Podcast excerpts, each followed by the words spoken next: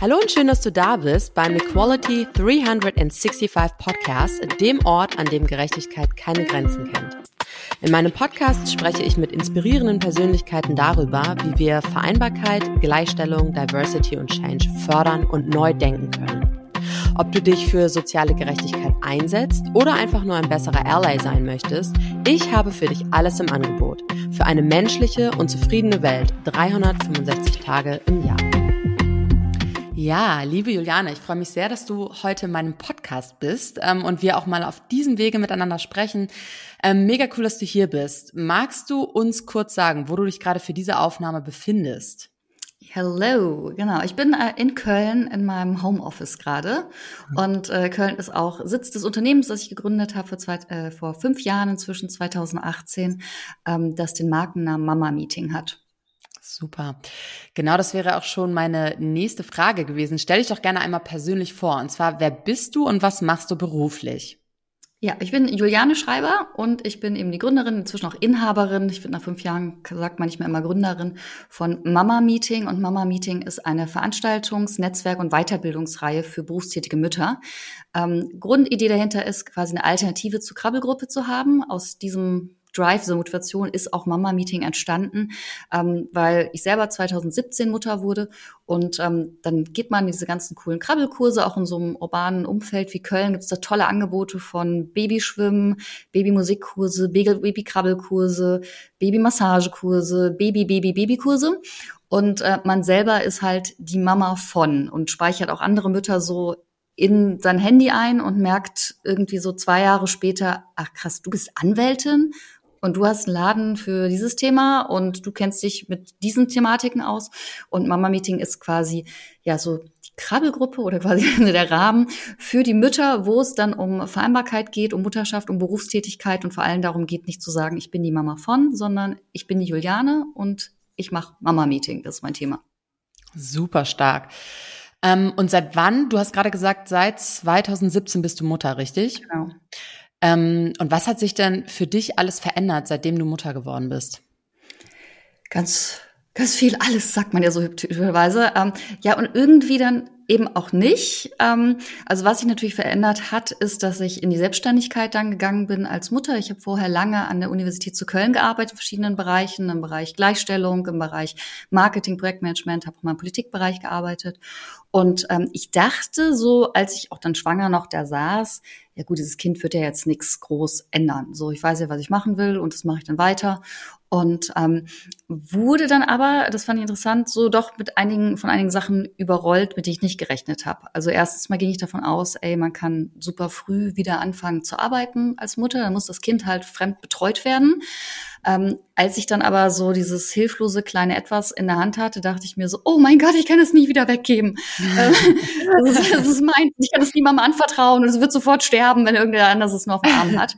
Und äh, das heißt, ich habe schon bei mir auch gemerkt, so, okay, es macht was mit einem selbst. Ich habe viel, viel stärker auch hinterfragt, so, was, ähm, was will ich eigentlich tun? Welche Mutter möchte ich eigentlich für mein Kind sein? Mich auch irgendwann gefragt, so, wenn mein Kind irgendwann über die Mama redet und sagt, was die Mama so macht, finde ich das, was ich dann jetzt gerade mache, eigentlich cool oder nicht? Und ähm, das war eine Veränderung, die damit kam. Und zum anderen kam natürlich auch so eine Veränderung von außen, die ich gespürt habe, die ich sehr, sehr spannend fand und äh, aus der im Grunde jetzt viele Themen auch in Mama-Meeting drinstecken und in denen ich mich da immer noch abarbeite mit unseren Events. Ähm, angefangen einfach vom Thema Berufstätigkeit und Mutterschaft. Also ich ähm, fand das schon so interessant, so dass ich, ähm, ich war vorher in der Führungsposition und dass ich in dem Moment, wo ich im Mutterschutz war, dass wirklich keiner mehr was von mir wollte. Und das vorher mhm. auch alle gesagt haben, so, nee, nee, du bist ja dann Mutterschutz, du bist dann weg. Man darf ja auch nicht arbeiten rechtlich. Aber es war halt vorher immer so, wenn ich im Urlaub war oder ähm, unterwegs das, oder auch am Wochenende mal, dass eigentlich irgendwer immer irgendwie nachgefragt hat, Juliane, kannst du doch gerade mal ganz kurz oder hast du noch eine Info für uns hier oder wie ist es denn damit? Und plötzlich war das so, ach nee, es interessiert dich wirklich keiner mehr für dich. Und ähm, auch interessanterweise ähm, hat mich meine damalige Chefin beim Wiedereinstiegsgespräch, das wir in der Elternzeit geführt haben, als erstes auch gefragt, ja, willst du deinen Job denn überhaupt zurückhaben? Mhm. Ich war damals so ein bisschen pikiert. Das Witzige war, im Nachhinein habe ich nachgedacht und ähm, ich hatte halt in der Elternzeit Mama-Meeting gegründet. Und wenn ich ganz ehrlich gewesen wäre, ich gesagt so, nee, weißt du das eigentlich nicht? Eigentlich würde ich gerne was anderes jetzt machen. Aber ich war in dem Moment erstmal so pikiert davon, dass ich dachte, so wie meinen Job zurückhaben. Also ich arbeite hier seit Jahren, ich habe da echt viel Energie reingesteckt, ich habe mich da hochgearbeitet, diese Führungsposition. Und jetzt ist so, hast du, willst du es überhaupt machen? So, sorry, mhm. das hat bisher auch keiner gefragt. Also die ganzen Projekte, die ich übernommen habe. Und ähm, bis auch hin zu Fragen von ähm, aus dem Bekanntenkreis, die dann auch gefragt haben, so, ach du, du gehst jetzt wieder arbeiten und ich bin nicht früh wieder arbeiten gegangen, muss man sagen. Also ich habe Mama-Meeting zwar gegründet, da war mein Sohn sechs Monate alt, aber aus der Elternzeit zurück bin ich eigentlich erst nach zwei Jahren dann, mhm. ähm, auch einfach durch eben Kita-Platzsuche und all diese Themen.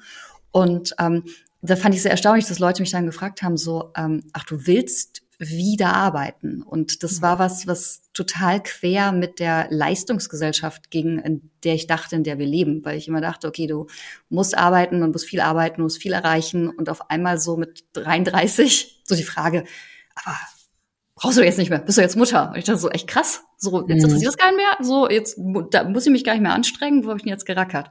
Und deswegen sind ganz viele ähm, Dinge im Grunde im Außen als auch im Innen passiert, äh, die mich noch mehr dazu gebracht haben, darüber nachzudenken, was ist los mit diesem Thema Mutterschaft und Arbeit? So, warum haben wir da, also warum ich da solche Themen und warum haben wir da gesellschaftlich scheinbar so viele Themen, ähm, über die wir ein bisschen mehr reden müssen? Mhm. Genau, das wäre meine Frage gerade gewesen. Was hat das mit dir gemacht? Ne? Weil ähm, das also unabhängig davon, dass es irritierend ist und man sich damit ja irgendwie auch so ein Stück weit degradiert fühlt, ähm, ist es natürlich genau das, was du sagst, dass man eben merkt, oh, da ist ein Thema, was offensichtlich noch nicht geklärt ist, weil Menschen so diametral entgegengesetzte ähm, ja, Meinungen dazu haben, dass wir da auf jeden Fall noch ähm, dran arbeiten dürfen. Was ich im Übrigen auch sehr interessant finde, das hast du ganz am Anfang gesagt, dass du ähm, als du dein Kind bekommen hast, diesen Mental Load quasi oder so diese emotionale Komponente so stark gespürt hast. Ich kann mich damit total identifizieren. Mir ging's ähm, ähnlich wie dir. Ich finde nämlich auch, dass ähm, in dieser ganzen Debatte ähm, um Gleichstellung, um Gleichberechtigung, um sollen Mütter arbeiten oder nicht, nachdem sie Kinder bekommen haben und was ist, wenn sie Kinder bekommen, ähm, vergisst man immer, dass Mütter unabhängig von all dem Gerede ja auch eine emotionale Komponente in sich tragen oder eine Emotionalität spüren und ähm, vielleicht auch wirklich erstmal selber auf diese neue Veränderung klarkommen müssen und verstehen müssen, okay, was brauche ich jetzt eigentlich? Ist es für mich überhaupt gut zu arbeiten oder ist es vielleicht auch nicht gut zu arbeiten? Und was ist für meinen Lebens, ähm, für meinen Lebensumstand jetzt das Richtige für mich? So. Total. Ich finde das ganz witzig. Neulich in einem LinkedIn-Kommentar ging es irgendwie darum, Mutterschutz eben auch für Väter, was ich grundsätzlich erstmal super finde, eben wenn die Väter auch freigestellt sind. Aber dann ging es halt auch darum, ja, die Mütter werden zwar Mütter, aber ähm, die Väter werden ja auch Väter. Und ich war so, sorry, aber Mutterschutz nach der Geburt, so sorry, der Vater hat nicht gerade ähm, irgendwie ein vier Kilo Baby aus seinem Becken gepresst. Also da kommen halt so viele Komponenten zusammen und genauso diese Punkte. Also erstmal wahnsinnige biologische, körperliche Veränderungen, wo man halt finde ich, auch in Deutschland zu Recht sagt, es gibt eben den Mutterschutz und es gibt eben auch gerade eben für, für Angestellte die Möglichkeit zu sagen, so der, oder die, den Schutz vor dem Arbeitgeber, der sagt, so, nee, du musst aber jetzt zwei Tage nach der Geburt wieder an der Arbeit stehen und voll performen. Ja. Ähm, und genau wie du sagst, eben auch diese Bindung zum Kind und auch diese Hilflosigkeit dieses Kindes. Und ähm, das ist auch was, was ähm, mir vorher gar nicht so bewusst gewesen ist, mich auch als Mutter auch beschäftigt habe. Aber wirklich, also wir Menschen als Spezies sind halt nicht besonders weit entwickelt, wenn wir auf die Welt kommen. Also wir, mhm. wir bestehen halt nicht auf und laufen los und sind unabhängig und selbstständig, sondern also wir trinken in der Pfütze. Also so, wenn ein Baby so dieses, das Baby darf ja nicht mal auf dem Bauch schlafen, dann genau. warnt ja schon die Hebamme. Und in dieser Umwelt soll man als Mutter dann total gechillt sein und sagen so, ah, alles gut, ich mache jetzt die Arbeit und das Kind wird schon gut gehen, das wird schon passen. Ähm, also ich finde, es ist klar, dass es diese Bereitschaft da irgendwie nicht gibt. Und deswegen, es kommen genau so ganz, ganz viele Komponenten zusammen, also wirklich auch im Schutz dieses Kindes. Ähm, die Frage Gesundheit der Mutter, auch wie geht es der Mutter, wie, wie war auch so eine Geburt, ähm, war das ein Kaiserschnitt, war das eine spontane Geburt, was auch so eine schöne Bezeichnung ist, dass wenn mhm. spontan so ein Kind kommt. Ähm, die Mutter hat irgendwie zehn Jahre vorher das Kind in ihrem ähm, Bauch getragen. Ähm, also es ist in ihr, ist mit ihr gewachsen.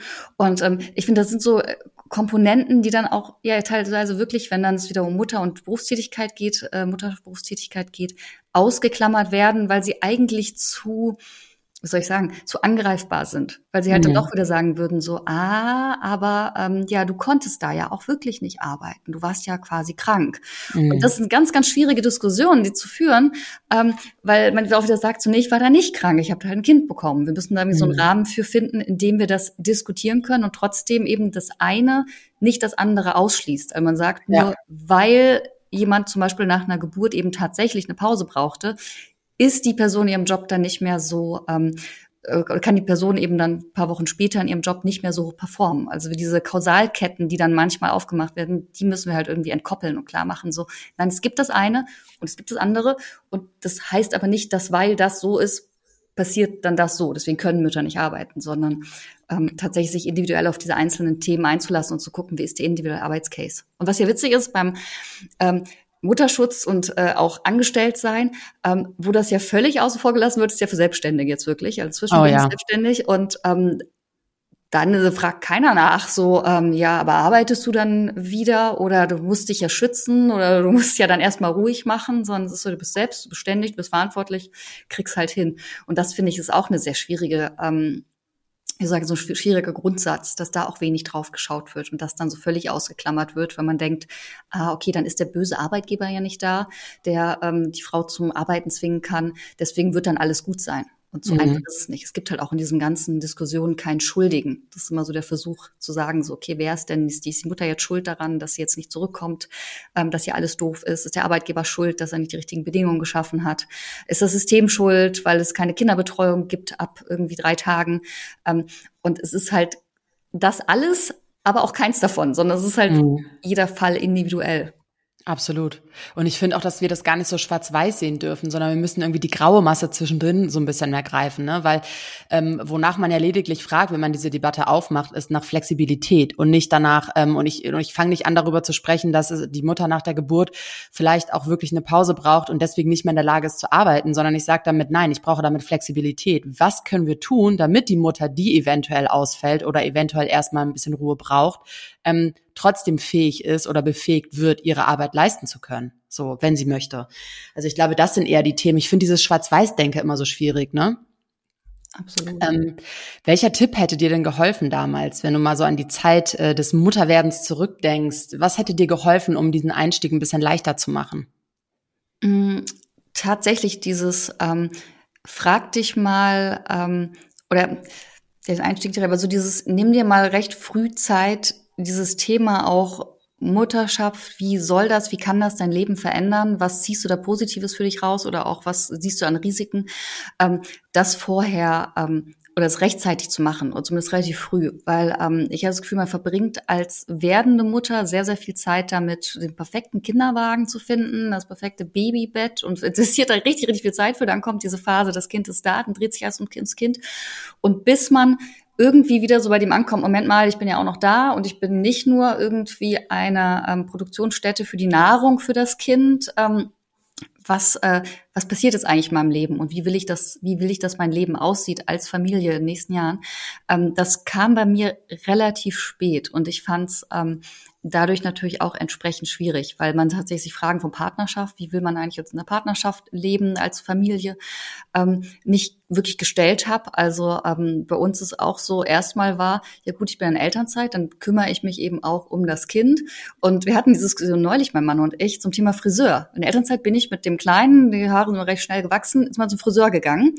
Und ich mag aber Friseurbesuche überhaupt nicht. Also ich finde schon doof, wenn ich dahin muss. Ich habe auch keinen Bock, einen Friseurtermin auszumachen.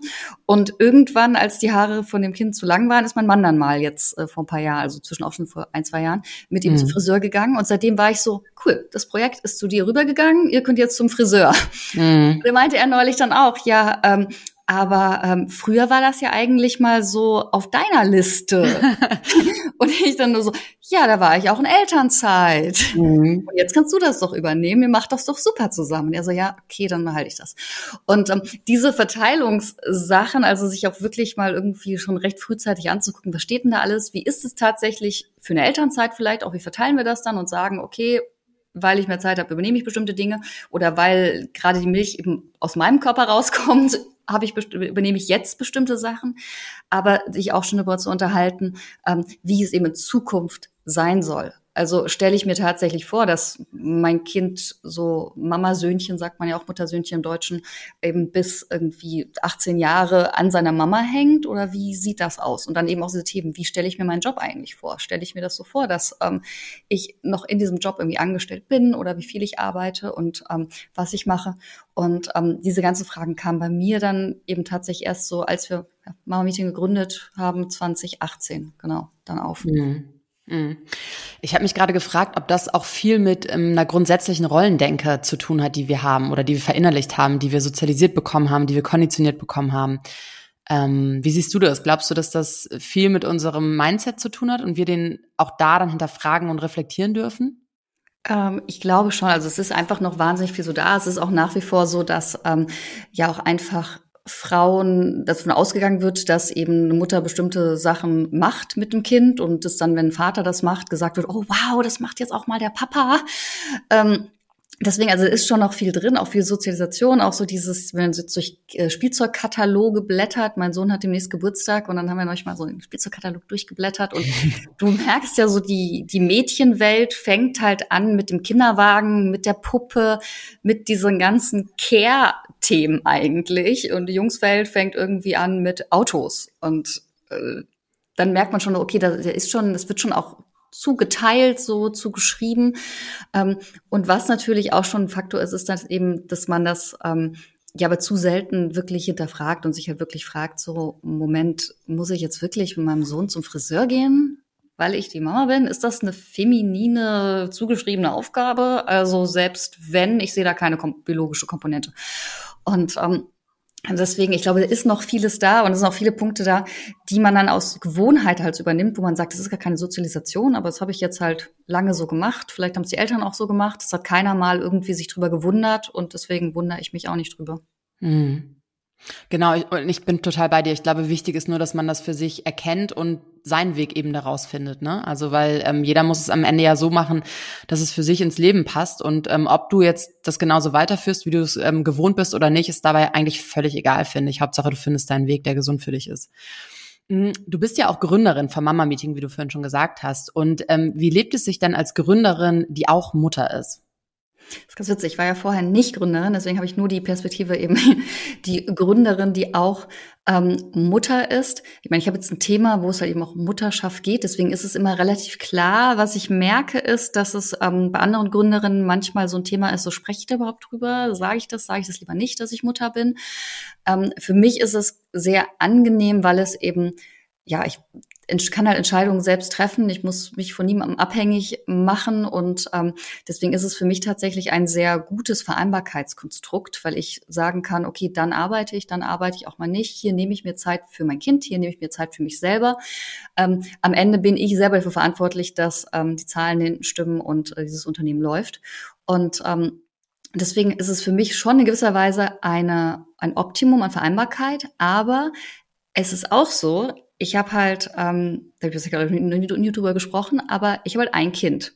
Und als ich, als es auf der Welt war, als es dann ein Jahr alt war, eben fing auch Mama-Meeting an, oder ein bisschen jünger schon, fing Mama-Meeting an. Und ähm, ich habe seitdem kein zweites Kind bekommen. Und das ist auch, weil in meinem Kopf, als mein bin ich selbst Einzelkind, auch okay damit ein Kind zu haben. An meinem Kopf ist schon auch diese Frage, will ich als Selbstständige ein Kind bekommen? Und ich finde, da ist es halt immer noch, wie gesagt, wir haben es vorhin schon mal kurz angesprochen, so rechtliche Rahmenbedingungen, Themen, ähm, sehr, sehr schwierig. Deswegen als Gründerin Mama zu sein, finde ich aktuell sehr komfortabel. Als Gründerin Mama zu werden, weiß ich nicht. Hm. Spannend, Dankeschön. Ähm, welche Faktoren erschweren oder fördern eine erfolgreiche Vereinbarkeit deiner Meinung nach? Ähm, zum einen natürlich die Rollenbilder, eben haben wir eben drüber gesprochen, also wirklich dieser Gedanke, nee, aber ich muss das ja jetzt tun, weil ich ja quasi die Mutter des Kindes bin, also sich da tatsächlich auch immer zu hinterfragen. Ich, man darf sein Kind auch lieben und sich auch irgendwie denken, manchmal so, na, ich kann mein Kind jetzt nicht hergeben und sich trotzdem denken, deswegen muss ich jetzt aber nicht die Windeln kaufen. Und ähm, deswegen da wirklich mal irgendwie so eine Inventur zu machen, ist gut für Vereinbarkeit. Und was natürlich ein weiterer Faktor ist, ist einfach auch so das gesellschaftliche, auch rechtliche, die Rahmenbedingungen, die Arbeitsbedingungen, die bestehen. Also es ist eben, ähm, das hatten wir eben noch im, im Mama-Meeting, wir haben immer so eine digitale Coffee Break, die wir intern quatschen, zusammenkommen ohne Agenda.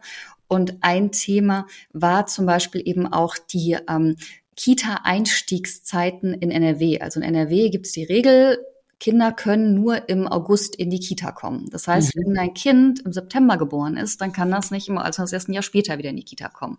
Okay. Und wenn dein Kind irgendwie zum anderen Zeitpunkt geboren ist, dann musst du halt immer gucken, so, okay, wann kann das Kind in die Kita, aber du kannst halt nicht selber entscheiden. Ich würde mein Kind gerne nach sechs Monaten eine Betreuung geben oder nach, wenn es ein Jahr alt ist, sondern du hast immer diese Stichtage. Und das haben viele andere ähm, Bundesländer in Deutschland nicht.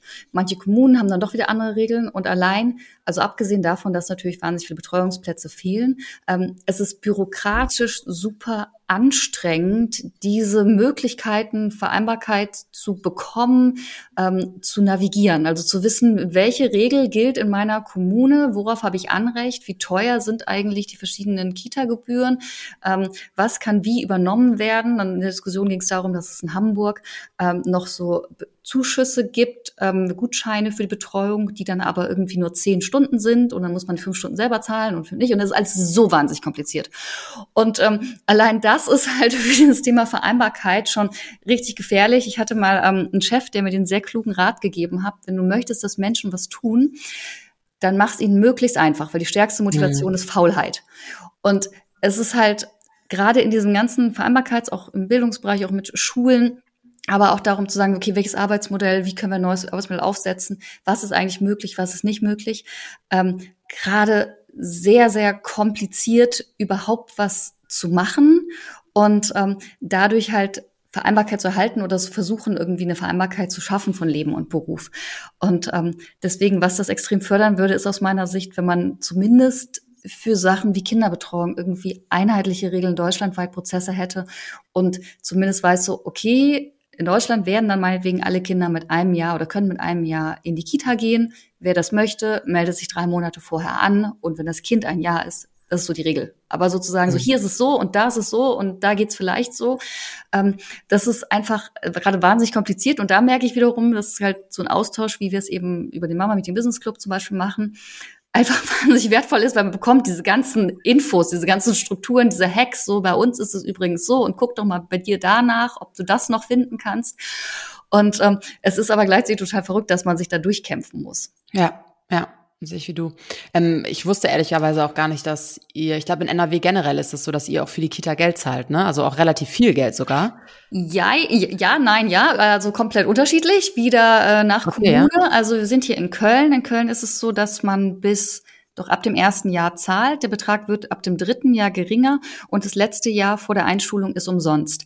Ähm, in Düsseldorf, fahre ich schon eine halbe Stunde im Auto hin, habe ich auch mhm. lange Zeit gearbeitet und hin und her gependelt. Ähm, in Düsseldorf ist es ab dem ersten Jahr umsonst. Okay. Es ist so, also es ist wirklich so, und je nachdem, wenn du in irgendeinem Ort zwischen Köln und Düsseldorf sitzt, in einer anderen Kommune, hast du wieder eine andere Regel. Mhm. Und genau, also allein diese Faktoren sorgen halt schon dafür, dass auch Arbeitgeber dann auf der anderen Seite, wenn sie hören, ah, okay, da ist jemand schwanger, da bekommt jemand ein Kind, Elternzeit, wann kommt die wieder, dass die auch gar nicht wissen, was passiert denn dann. Und auch ja. erstmal denken so, okay, ist irgendwas passiert und Betreuung, habe ich mal gehört, gibt's irgendwie nicht oder ist teuer oder wie auch immer. Also wir haben auch eben äh, in der Coffee Break dann über diesen Arbeitgeberzuschuss gesprochen und so ganz mhm. viele waren so, ah, das kenne ich gar nicht und ich weiß nicht, ob mein Arbeitgeber das kennt. Und es, also es gibt dann theoretisch auch schon auf, ähm, ja, auf Ebene, auf rechtlicher Ebene Möglichkeiten, ähm, die eigentlich zum Beispiel Kinderbetreuung ermöglichen, erleichtern sollen, dass zum Beispiel auch der Arbeitgeber sagen kann, ich ähm, unterstütze dich, indem ich dir eine private Kita zahle und ich muss da keine zusätzliche Lohnsteuer drauf zahlen. Ähm, aber viele Leute wissen es halt gar nicht und die Prozesse, das dann einzureichen und zu verrechnen oder zu beantragen, ähm, sind halt teilweise super kompliziert. Und damit ist auch Vereinbarkeit so ein uh, Thema. So ein Thema, ja. wo alle denken, oh, jetzt muss ich mich damit auseinandersetzen, jetzt muss ich mal gucken, was da zählt. Und es ist halt kein kein Happy-Thema, es ist halt nicht user-friendly. Und deswegen, ja. glaube ich, steigt das auch, dass Leute halt bei Vereinbarkeit und Beruf denken so, mm, ach, das wollen wir jetzt nicht drüber reden und es ist einfach nur doof und kompliziert. Ja. Aber was auch ganz schnell deutlich wird, ist, finde ich, dass wir da Bildung, Bildung, Bildung irgendwie leisten dürfen, oder? Also, weil ich meine, ähm, wenn mehr Wissen über das Thema Vereinbarkeit in die Gesellschaft gegeben werden würde, dann würden ja viel mehr Leute wirklich auch über ihre Chancen und Vorteile ähm, ja ein Verständnis bekommen und könnten damit dann eben agieren und auch auch tatsächlich UnternehmerInnen.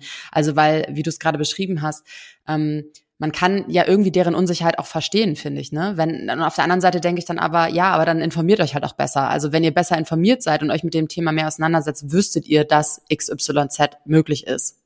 Ja, aber eben auch in, also was jetzt Kinderbetreuung angeht oder so, halt in jeder Kommune wieder anders. Wie ist das bei einem Umzug? Und ich finde schon, wenn das, ähm, wenn wir halt auch wollen, dass Menschen sich damit beschäftigen, also Vereinbarkeit gut finden und das Thema quasi Kinder und Berufsfähigkeit von Müttern gut finden, dann ähm, muss es halt auch irgendwie so klar und einfach sein, dass jeder, der das mal hört, es halbwegs verstanden hat. Weil ansonsten schalte ich ja, wenn mich das nicht betrifft, erstmal ab. Also weil das ist auch so ein Punkt, bevor ich Mutter wurde, hatte ich null damit zu tun, habe mich auch null damit beschäftigt, hatte Freundinnen im, also im Umfeld, die eben schon Mutter waren. Und ähm, es hat mich aber nie so völlig interessiert, weil es wieder so direkt eine komplizierte Diskussion war. Und ich denke halt schon, wenn es halt relativ einfach klar verständlich wäre, weil es auch einfache Strukturen gibt ähm, und einheitliche Strukturen gewisserweise, dass man dann auch ähm, vorab schon irgendwie mitreden kann. Also es schafft ja auch jeder Mensch irgendwie problemlos einen Urlaub zu buchen. So, warum brauche ich dann quasi erst einen Doktortitel und zwei Jahre Studium, um einen Kita-Platz zu beantragen? Ja, sehr cool. Ich gebe dir absolut recht. Juliane, du setzt dich ja auch für Female Empowerment ein. Und ähm, wieso liegt dir das Thema so sehr am Herzen? Vielleicht auch mit Blick auf deine eigene Vergangenheit, dein Leben? Mein Leben, gucken wir mal zurück, äh, vielen Jahre. Aber nein, ähm, also erstens hängt es natürlich zusammen. Ähm, Mutterschaft, Female Empowerment hängt ganz, ganz eng zusammen. Ähm, ich glaube, ich habe mich auch immer schon damit beschäftigt. Ich habe neulich meine alte Abi-Zeitung wieder gefunden. Da äh, wurde schon irgendwie kritisiert, ich hätte einen Hang zur Emanzipation.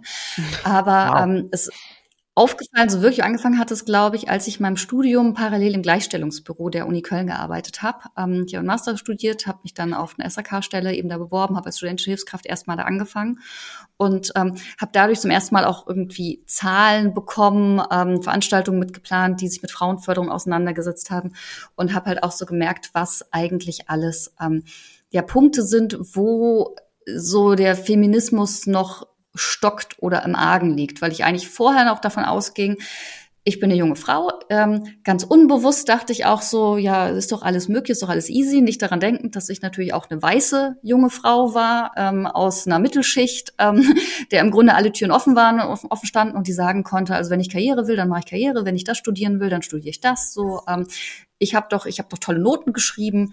Ey, ist doch easy. Wir können das doch genauso gut wie die Männer.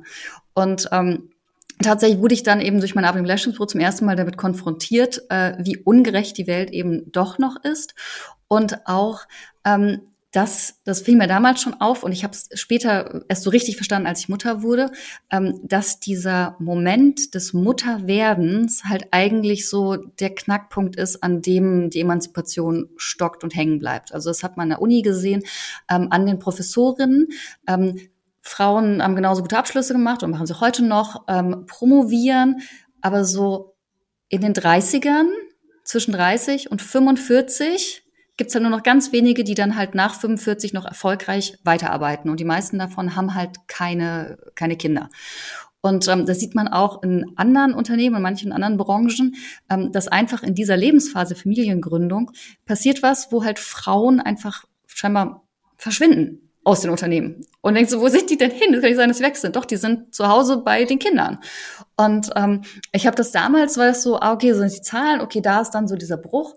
Und als ich dann selber Mutter wurde und natürlich auch durch Mama-Meeting und eben all die Frauen, mit denen ich da rede, ähm, erstmal verstanden, so, okay, krass, wie viel das bedeutet. Und dass genau dieses Zurückfallen, alte Rollenbilder, aber auch tatsächlich so die Möglichkeit, nicht quasi nach den Rahmenbedingungen oder nach den Anforderungen, die gestellt werden, um Karriere zu machen heutzutage, es einfach nicht mehr möglich ist, halt weiterzukommen, wenn man gleichzeitig Kinder hat. Also das ist einfach, ich bin jetzt auch, wir haben gesagt, Gründerin und Vereinbarkeit, eigentlich ist alles super, alles easy, aber um vier muss ich dann auch mal los zur Kita das heißt, so ganz frei und easy bin ich auch nicht. Und ähm, genau.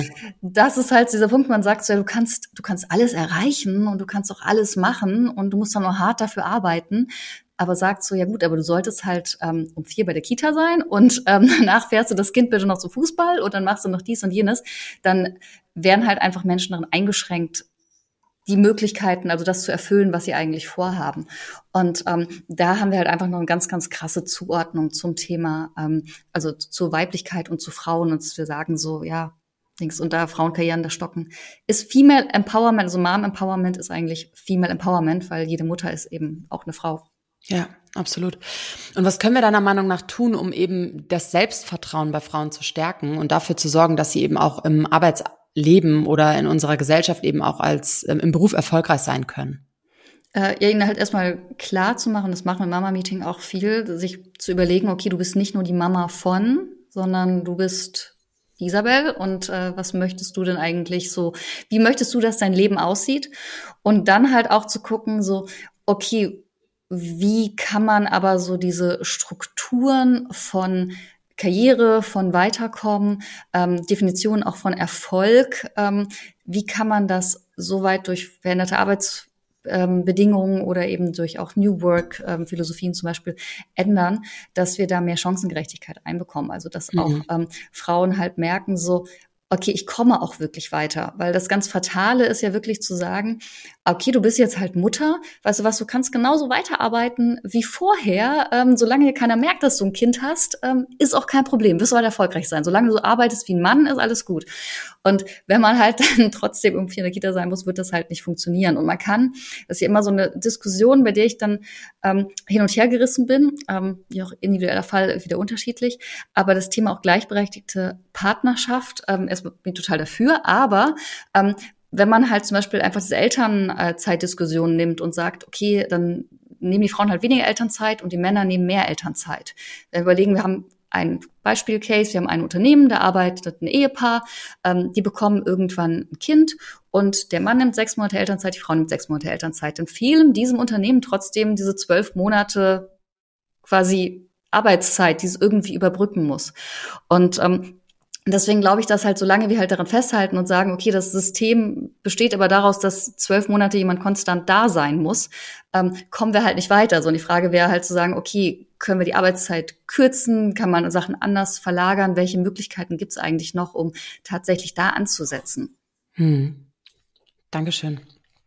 Ähm, wie gehst du damit um, wenn wir haben ja gerade schon gemerkt, wir haben ja unterschiedliche Rollen im Leben, ne? Also du bist zum einen Mutter, du bist aber auch Gründerin, dann bist du auch Freundin, du bist vielleicht auch Schwester und so weiter. Ähm, und ich kann mir vorstellen und weiß auch aus eigener Erfahrung, dass diese unterschiedlichen Rollen, die wir im Leben einnehmen, durchaus überfordernd und überwältigend sein können. Und ähm, ich habe mich gefragt, wie du damit umgehst. Was machst du in solchen Situationen? Ähm, also Schwester mich nicht, mein Einzelkind. Äh, Sagtest du vorhin, genau. Genau, aber ähm, genau, es ist ähm, zum einen natürlich so Frage, ich kann nicht gleichzeitig 100 Prozent in all diesen Dingen sein und ich kann auch nicht perfekt in all diesen Dingen sein. Und ähm, was ja schön ist, ist, auch während ich hier sitze und als Gründerin dieses Gespräch führe, bin ich Mutter meines Sohnes. Das heißt, ich muss nicht neben ihm sitzen, um das zu tun. Und wenn ich Zeit mit meinem Sohn verbringe, habe ich trotzdem noch die Identität, eben Gründerin vom Mama Meeting zu sein. Und ähm, ich glaube, was mir da hilft, ist mich tatsächlich daran zu erinnern, so, das geht nicht weg, nur weil ich gerade nicht darin irgendwie perfekt aufgehe und da volle irgendwie Energie drauf gebe, sondern ähm, das sind alles Dinge, das sind alles Rollen, die parallel bestehen. Und ähm, ich muss es nicht irgendwie in Zeit aufmessen, zu sagen, ich war jetzt aber diese Woche nur 20 Stunden Gründerin oder ich war diese Woche nur 10 Stunden äh, jetzt schon Mama schaffe ich nicht, aber dieses, ähm, ist ja auch Nachtsmama, aber ähm, nur so und so viele Stunden das eine oder das andere. Und ich glaube, gerade wenn wir uns dadurch bef davon befreien, zu versuchen, wie kriege ich das jetzt in diesen 24-Stunden-Tag? Ich könnte acht Stunden lang ähm, arbeiten und dann könnte ich noch acht Stunden Mutter sein und statt den acht Stunden Schlaf könnte ich noch vier Stunden Freundin sein und ähm, das geht halt nicht auf. Ich glaube auch wichtig, ähm, du bringst es auf den Punkt, dass man da wirklich ähm, eben die Erwartung an sich so ein bisschen zurückstellt auch, ne? Und einfach ähm, sich erlaubt, auch in einer anderen Rolle, die beispielsweise nicht die Mutterrolle ist, aufzugehen und dass es okay ist.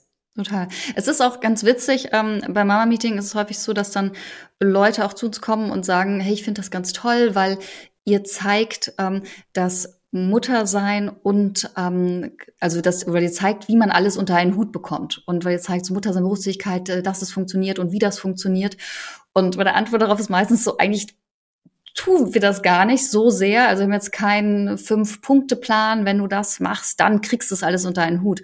Aber so der Fokus zu sagen, so, es ist eben einfach beides da. und genieß es doch oder hab doch Spaß damit. Und man, es heißt nicht, dass man irgendwie, ähm, weil man verschiedene Rollen hat, irgendwie ständig auf den Zahnfleisch geht, sondern einfach sagen kann, so ich darf auch mal Spaß haben und muss halt nicht ständig zu versuchen, so ähm, das Beste in allem zu sein. Mhm. Dankeschön. Ähm, wie können wir als Gesellschaft sicherstellen, dass Frauen alle Möglichkeiten haben und ebenso wie Männer ihre Ziele und Träume verwirklichen können, ohne dabei Kompromisse einzugehen? Hast du da so den einen oder zwei Tipps, die du uns mit auf den Weg geben möchtest? Ich überlege gerade kurz, kurz das Matriarchat, wir ändern kurz das System. Die bestehenden Machtstrukturen und ähm, dann wird's, glaube ich, einfacher. Mhm. Ähm, das wäre schön. Ähm, ja, ohne Kompromisse ist, ist, ist schwierig. Ich glaube halt, dass vieles ein Kompromiss ist. Auch eine Demokratie lebt eben davon, dass man Kompromisse findet. Ähm, es ist nicht darum geht, dass jedes Individuum zu jedem Zeitpunkt für sich sagt, bei mir ist gerade alles perfekt und gut, sondern dass man tatsächlich schaut, so wie kann man optimal an gemeinsamen Zielen arbeiten und da weiterkommen. Und ähm, ich glaube tatsächlich, dass genau Gleichberechtigung, eine Chancengleichheit ähm, eben von Frauen, von Männern, aber auch in ihrer Diversität der Frauen und Männer eben existieren, ähm, alle eben die gleichen Chancen haben. Und ich glaube, wenn wir uns das als Ziel gemeinsam setzen, können wir da auch hinkommen. Und dann muss man natürlich auch, wenn Sachen nicht funktionieren, sich fragen, okay, hat das, was wir gerade getan haben, dann auf dieses Ziel eingezahlt oder nicht? Und wo können wir eben Anpassungen vornehmen, Strukturen vornehmen? Hm. Und wo gehen Männer deiner Meinung nach oder nicht Männer, Väter deiner Meinung nach Kompromisse ein? Ach, mein Mann würde jetzt sagen, ständig, täglich, äh, die ganze Zeit. Ähm, ich glaube auch, also ich meine auch dieses Bild, das ist genau wie das, das Frauenbild, ähm, zu sagen, ähm, als Mutter muss ich eben so perfekt sein und immer für mein Kind da sein, all diese Ansprüche. Ähm, genauso un oder als Frau muss ich halt wunderschön und schlank und fit und jung aussehen, auch mit 65 noch. Ähm, diese Ansprüche gibt es an Männer ja auch. Also auch das ideale Männerbild von äh, diesem super erfolgreichen, gebildeten, smarten Chris Hemsworth, ähm, dem wird ja auch fast kein Mann außer Chris Hemsworth und sein Zwillingsbruder ähm, gerecht. Und auch da strugglen, glaube ich, auch Männer dann. Und ich glaube, dass es halt insgesamt allen gut tut, wenn wir es irgendwie schaffen, solche Ideale oder solche Ideen aufzulösen. Also was ich ähm, auch bei Männern irgendwie ganz ähm, oft merke, lustigerweise auf LinkedIn auch, Männer haben ja wahnsinnige Angst davor, nicht recht zu haben. Also es ist mhm. ja wirklich dieses, nein, ich muss aber darum kämpfen, dass ich auf jeden Fall recht habe und einfach mal quasi eine Kritik anzunehmen und Feedback anzunehmen und zu sagen, ah ja, vielleicht ist das so. Vielleicht ist das wirklich, vielleicht war das wirklich eine Situation, wo irgendwas nicht so gelaufen ist, wie es laufen sollte. Oder vielleicht war das auch was, wo ich was gesagt habe, was vielleicht nicht so gepasst hat. Ähm, irgendwie sich diese Freiheit zu geben und zu sagen, so ich, ich hinterfrage mich auch selber. Ähm, das ist ja was, was bei Männern ganz oft so direkt so dieses Bild von Maskulinität auch einreißt und dann eben auch im Bereich Vaterschaft halt auch so dieses, kann ich denn, also auch wenn ich dann ein Vater bin, auch wenn ich Elternzeit nehme, ich muss ja trotzdem noch voll männlich bleiben. Ja. es gibt ja schon auch diese wieder Betitelungen auch für Männer, die dann quasi sehr viel Zeit mit ihren äh, Kindern verbringen, denen gesagt wird, du bist ja dann nicht mehr maskulin genug. Und ähm, ich glaube, wenn man sich da irgendwie bewusst macht, okay, diese Welt ist für alle nicht immer einfach und ähm, es gibt halt für alle irgendwie Bilder, die nicht erreichbar sind, ähm, dann könnte es ein bisschen leichter werden. Aber deswegen, ich glaube, auch für Männer ist es halt ähm, auch viel, bei vielen Sachen noch ein Kampf. Also ich erlebe das tatsächlich bei Männern, die in Elternzeit gehen, ähm, sehr krass, dass die halt dafür, dass sie Elternzeit nehmen wollen, viel stärker ähm, diskriminiert werden oder auch gekündigt werden. Es gibt auch keinen Kündigungsschutz für Männer, die in Elternzeit gehen bisher. Bei Frauen gibt es ja für Schwangere Kündigungsschutz, ähm, dass die tatsächlich darunter leiden. Ja, es ist absolut absurd.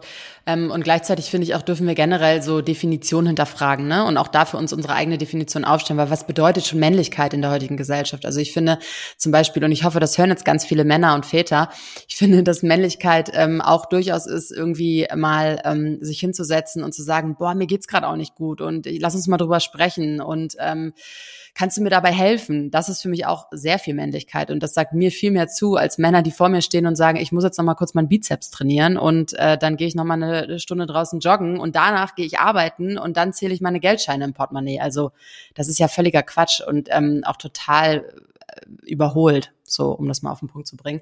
Und deswegen stimme ich dir da total zu. Ich finde es sehr, ähm, ja, sehr spannend, was du da sagst. Mm, wir sind jetzt fast am Ende und am Ende stelle ich immer noch eine Frage und dann bekommst du eine Frage von deinem, in dem Fall war es ein Vorgänger. Ähm, mit welcher Person würdest du, Juliane, gerne mal äh, zu Abend essen und wieso? Egal, ob die Person, also die Person kann tot oder lebendig sein. Ähm, unsere Familienministerin Lisa Paus, ähm, würde ich sehr, sehr gerne, also ich würde sehr gerne mal mehr darüber erfahren, ähm, wie es für sie ist, Familienministerin zu sein, aber auch, ähm, ja, wie diese wirtschaftlichen Themen Beachtung finden können in ihrer Politik, in ihrer Arbeit, weil das ist für mich immer noch ein Thema, was gerade über Vereinbarkeit, wo ich mich, also jedes Mal frage so, wieso gibt es ein Wirtschaftsministerium und wieso gibt es ein Familienministerium? Und können, bräuchten wir nicht so eine Mischung daraus? Also es werden ja regelmäßig Ministerien zusammengefasst dann, wenn äh, neue Regierungen gebildet werden. Aber warum gibt es kein Familienwirtschaftsministerium? Und äh, dazu würde ich mit ihr sehr, sehr gerne mal reden. Vielleicht mhm. auch irgendwann. Spannend. Das heißt, du gehst auch bald in die Politik. Ah, nicht unbedingt. Aber ähm, kann ja vielleicht äh, muss ich auch mal einen Podcast oder irgendwas starten und einen Anlass finden, äh, wie ich mir da ein, ähm, ja, ein Gespräch äh, erschnorren kann. Spannend. Ich frag sie einfach mal. Vielleicht hat sie auch. Vielleicht hört sie das ja auch. Genau, vielleicht hat sie Lust, darüber mal mit, mit, mir zu reden. Vielleicht schreibe ich einfach mal eine E-Mail hin. Mach das mal. Ich drücke dir die Daumen. Ähm, genau. Wann hast du dich das letzte Mal zugehörig gefühlt? Das fragte ich dein Vorgänger. Tatsächlich eben in unserer Coffee Break vor einer ja, knappen Stunde. Also gesagt, Mama Meeting ist halt auch ist eine Veranstaltungsreihe, inzwischen eben auch eine Community. Wir haben einen geschlossenen Business Club und ähm, es ist halt es sind Selbstständige da, es sind Angestellte da, aber es ist halt einfach diese totale Gemeinsamkeit da. Ja, ich bin eben auch Mutter und ich weiß genau, wovon du redest, egal um welches Thema es eigentlich geht. Also ob es tatsächlich um Kita-Thematiken geht oder eben um Berufsthematiken oder um ähm, Marketing, Sichtbarkeitsthemen ähm, wahrgenommen werden, berufstätig als Mutter nicht. Und deswegen ähm, an dem an dem Tisch, den ich mir selber geschaffen habe, Mama Meeting, da fühle ich mich sehr zugehörig. Mhm. Das glaube ich. Super. Vielen lieben Dank. Juliane, super, dass du ähm, heute in meinem Podcast warst. Ich freue mich riesig. Ähm, vielen Dank für den inspirierenden und auch wertvollen Austausch. Ich fand es richtig toll, mit dir zu sprechen und würde mich freuen, wenn wir uns auch mal persönlich äh, treffen. Vielleicht, wenn ich mal in Köln bin oder du in Berlin. Ähm, ich wünsche dir auf jeden Fall heute noch einen schönen Tag. Dankeschön. Dankeschön. Danke, dass ich da sein durfte. Gerne. Das war schon wieder für heute. Wenn dir diese Episode gefallen hat, dann abonniere meinen Podcast und unterlasse mir gerne eine Bewertung. Bis zum nächsten Mal. Merci und bye bye.